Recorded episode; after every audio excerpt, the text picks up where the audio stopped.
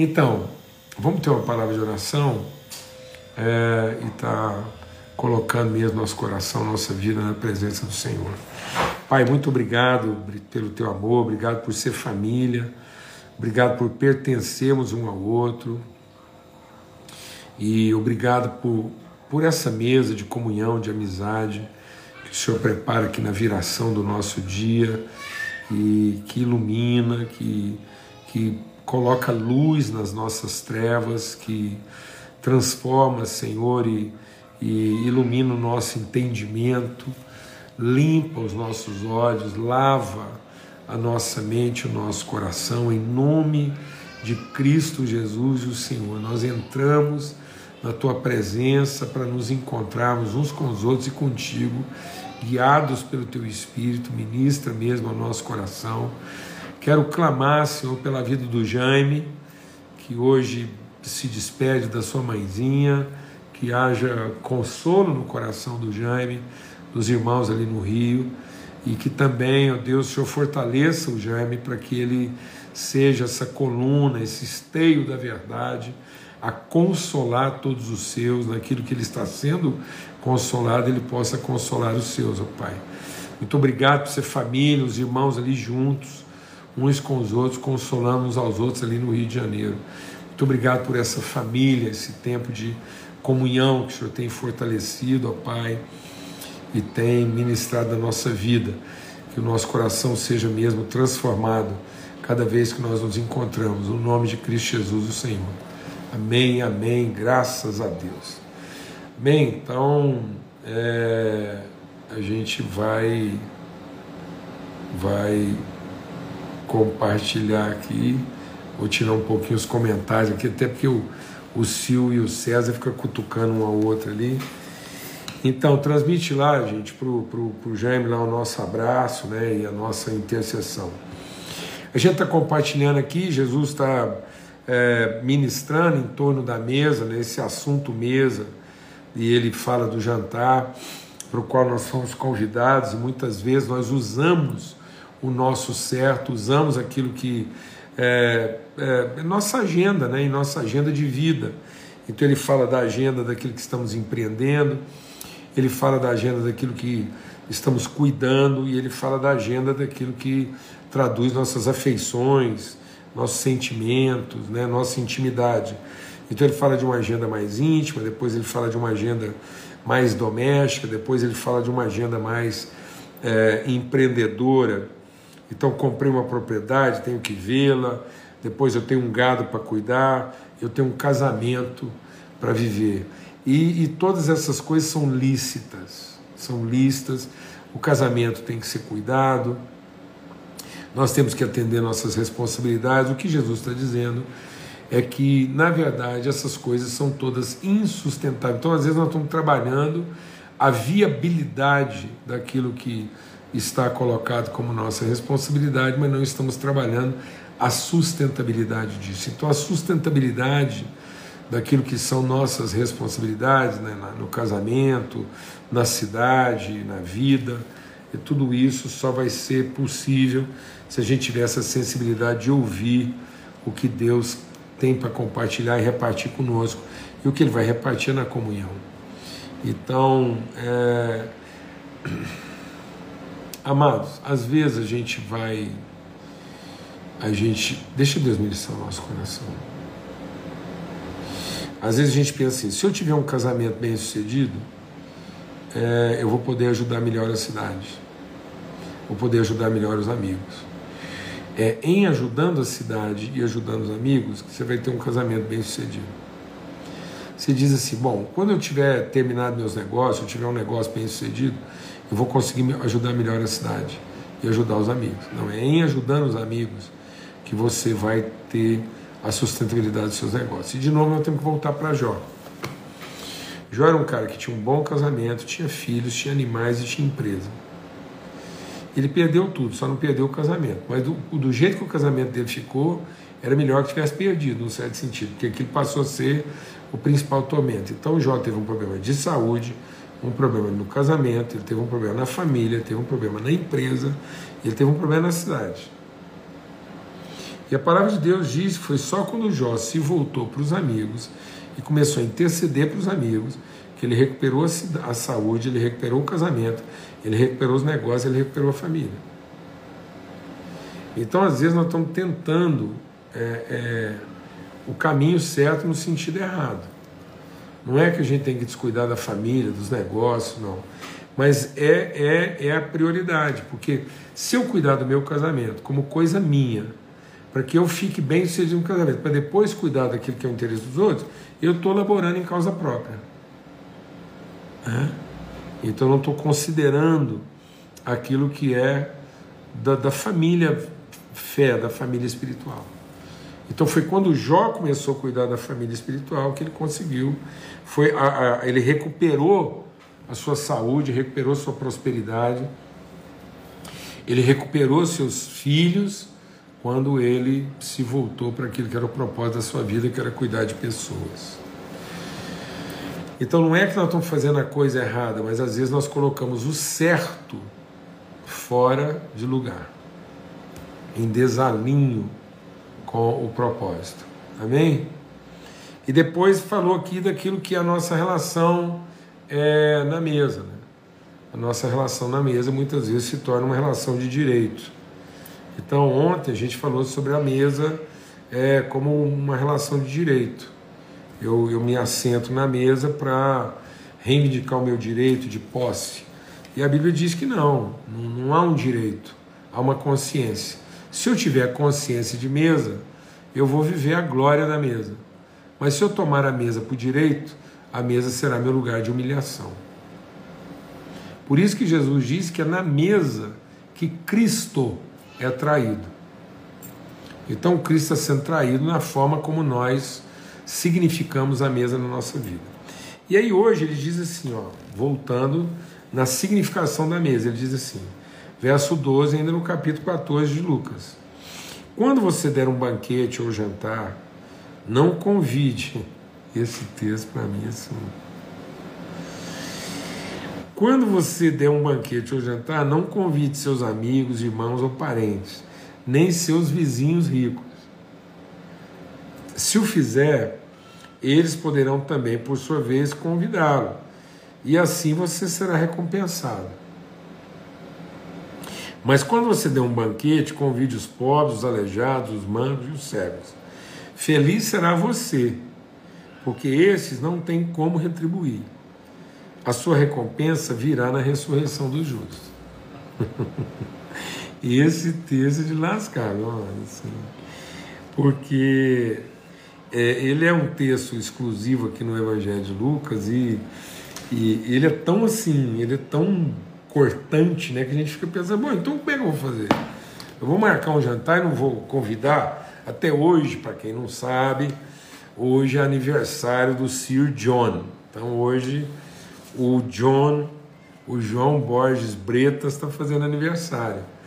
Né? Então é uma grande alegria então hoje os avós vão se encontrar aqui para tomar um, um brunch aqui, um café mais tarde, né? Então a gente vai ter uma, uma mesa aqui de família, de relacionamento.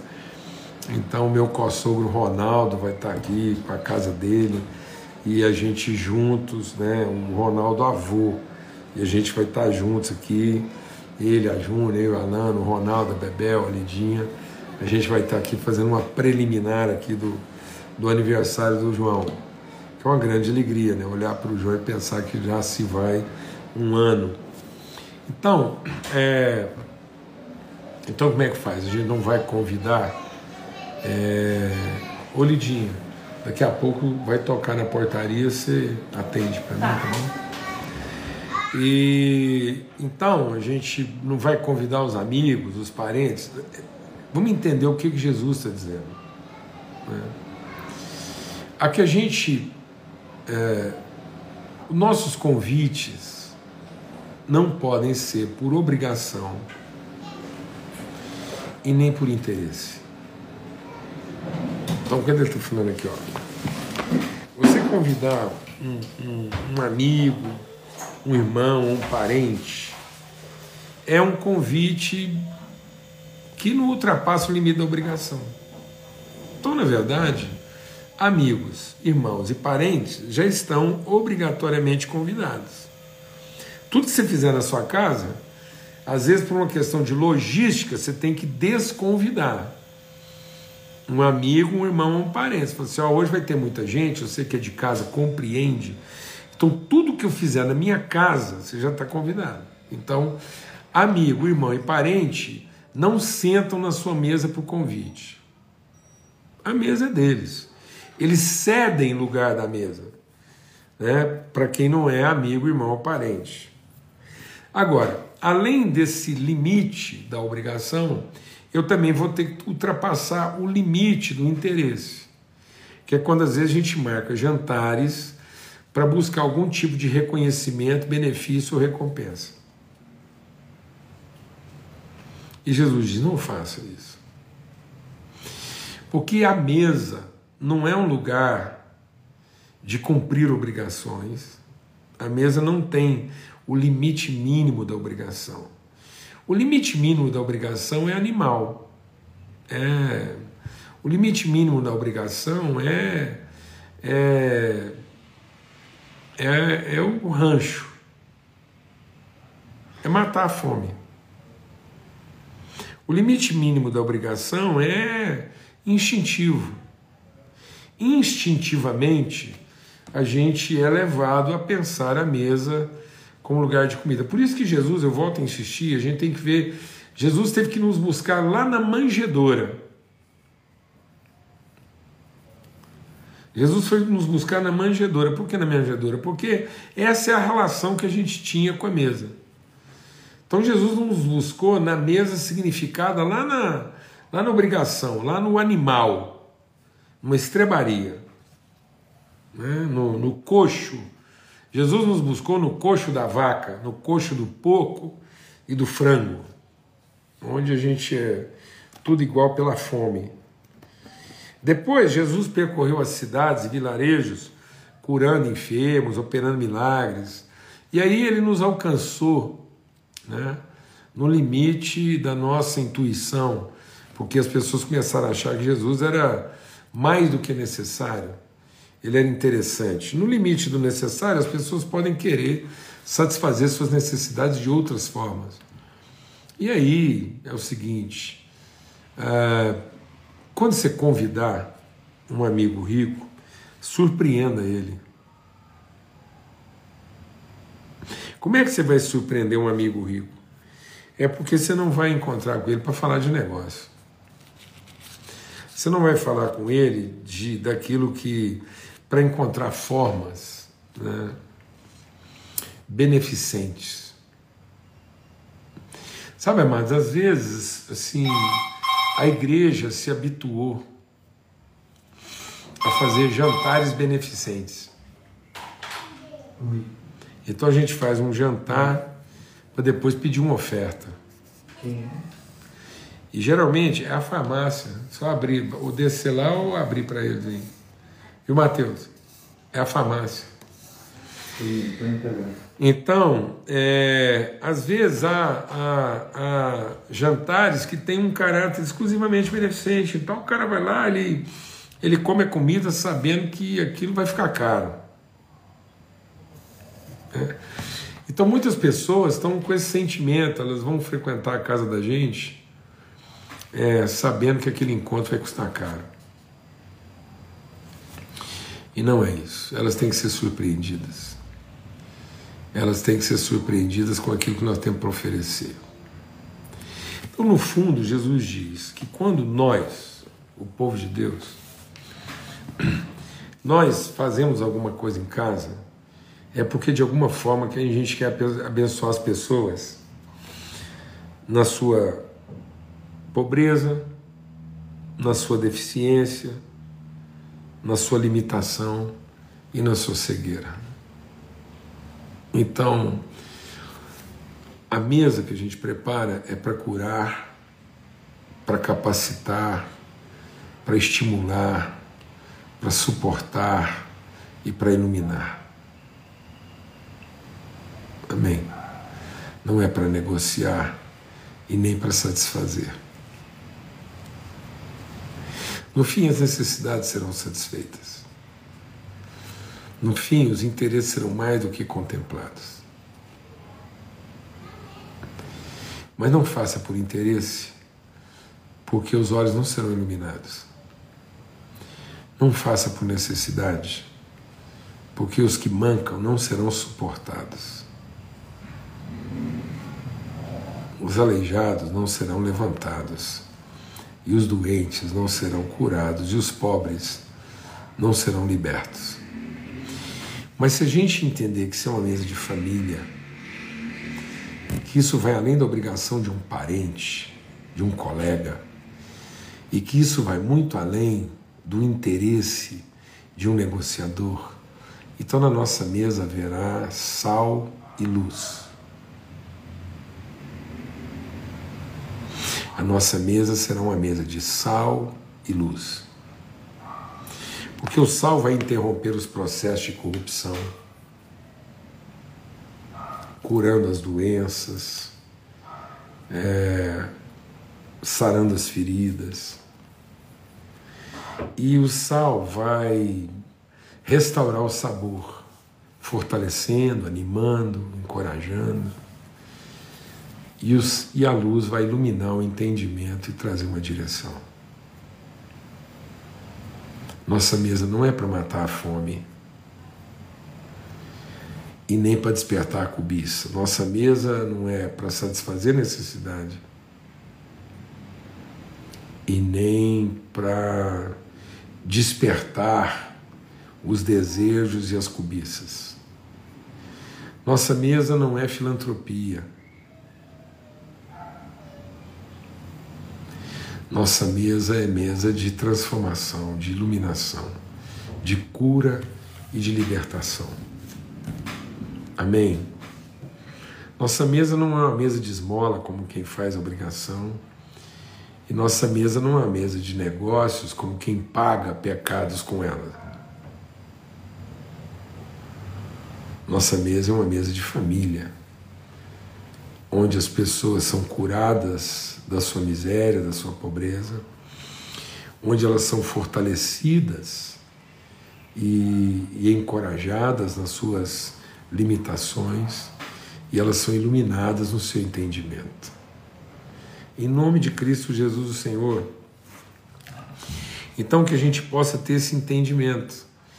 E aí, como é que fica? Vamos convidar os amigos, vamos convidar os irmãos, vamos convidar os parentes, Vamos convidar os amigos ricos? Vamos. Mas não porque os amigos são ricos. E não porque os parentes são parentes, porque os amigos são amigos e porque os irmãos são irmãos. Mas porque nós queremos ser sal e luz. Nós queremos ser aqueles que é, saram, libertam, curam. Nós queremos ser aqueles que animam, encorajam, realçam, é, salientam, potencializam os aromas e sabores e nós iluminamos o entendimento, nós trazemos a direção. Glória a Deus, amados. Então, em nome de Cristo Jesus, que a nossa mesa seja a mesa do amor, a mesa de quem tem compromisso, a mesa de quem tem entendimento. Em nome de Jesus Cristo. Em nome de Jesus Cristo, Senhor é a mesa em que nós colocamos a nós mesmos para sermos servidos. Então, aquilo que nós colocamos à nossa mesa tem que nos representar. Tem que nos representar. Por isso que lá no Salmo 23 diz: Ele prepara. E o que, que ele coloca na mesa? Um cordeiro. E quem é o cordeiro? Aquela ovelha. Sabe aquela ovelhinha que foi tratada no pasto, que bebia águas tranquilas e comia paz verdejantes? Então ela atravessou o vale dos seus temores. Ela foi arrancada do lugar onde as suas necessidades eram satisfeitas. Ela atravessou o vale onde a sombra dos seus interesses, dos seus direitos e prerrogativas foi dissipada.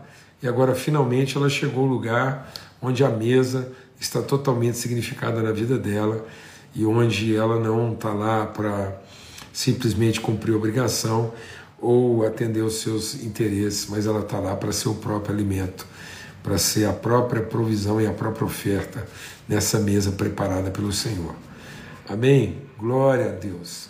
Forte abraço a todos. Aleluia. Tempo de Deus, a gente tá junto. Estou aqui conversando com vocês da mesa da minha casa, na minha cozinha. é um grande privilégio, a vida está acontecendo e é muito bom poder é, né, terminar essa reflexão com esse cenário de pratos tão diferentes, né? Ou seja, os pratos são tão diferentes, podem vir de tantos lugares e não é o cardápio, mas é o espírito com que ele é, é colocado na mesa e é servido para as pessoas. Tá bom? Um forte abraço para todo mundo. Até amanhã, se Deus quiser, em mais uma mesa preparada na viração do nosso dia. Que Deus faça resplandecer o seu rosto sobre todos e nos dê paz sempre. Que a paz de Cristo guarde as mentes e os corações de todos, hoje, sempre e em todo lugar. Vou dar assim, um forte abraço para o João, no João, com certeza, um abraço prolongado e a nossa oração no final desse encontro agora. Pai bendito, Deus maravilhoso, muito obrigado pela casa do Ronaldo e a Isabel escolhida pelo Senhor para materializar o João, para o Senhor colocar entre nós o teu filho, João, e como ele é precioso, como ele é realmente a materialidade das tuas virtudes, que o nosso coração, ó Deus, esteja guardado do mal e nós sejamos na vida dele sal e luz, para que ele viva a vida bendita e gloriosa, cumprindo o seu propósito. No nome de Cristo Jesus, o Senhor. Amém e amém. Graças a Deus. Forte abraço, amados. Fica na paz. Até amanhã, se Deus quiser.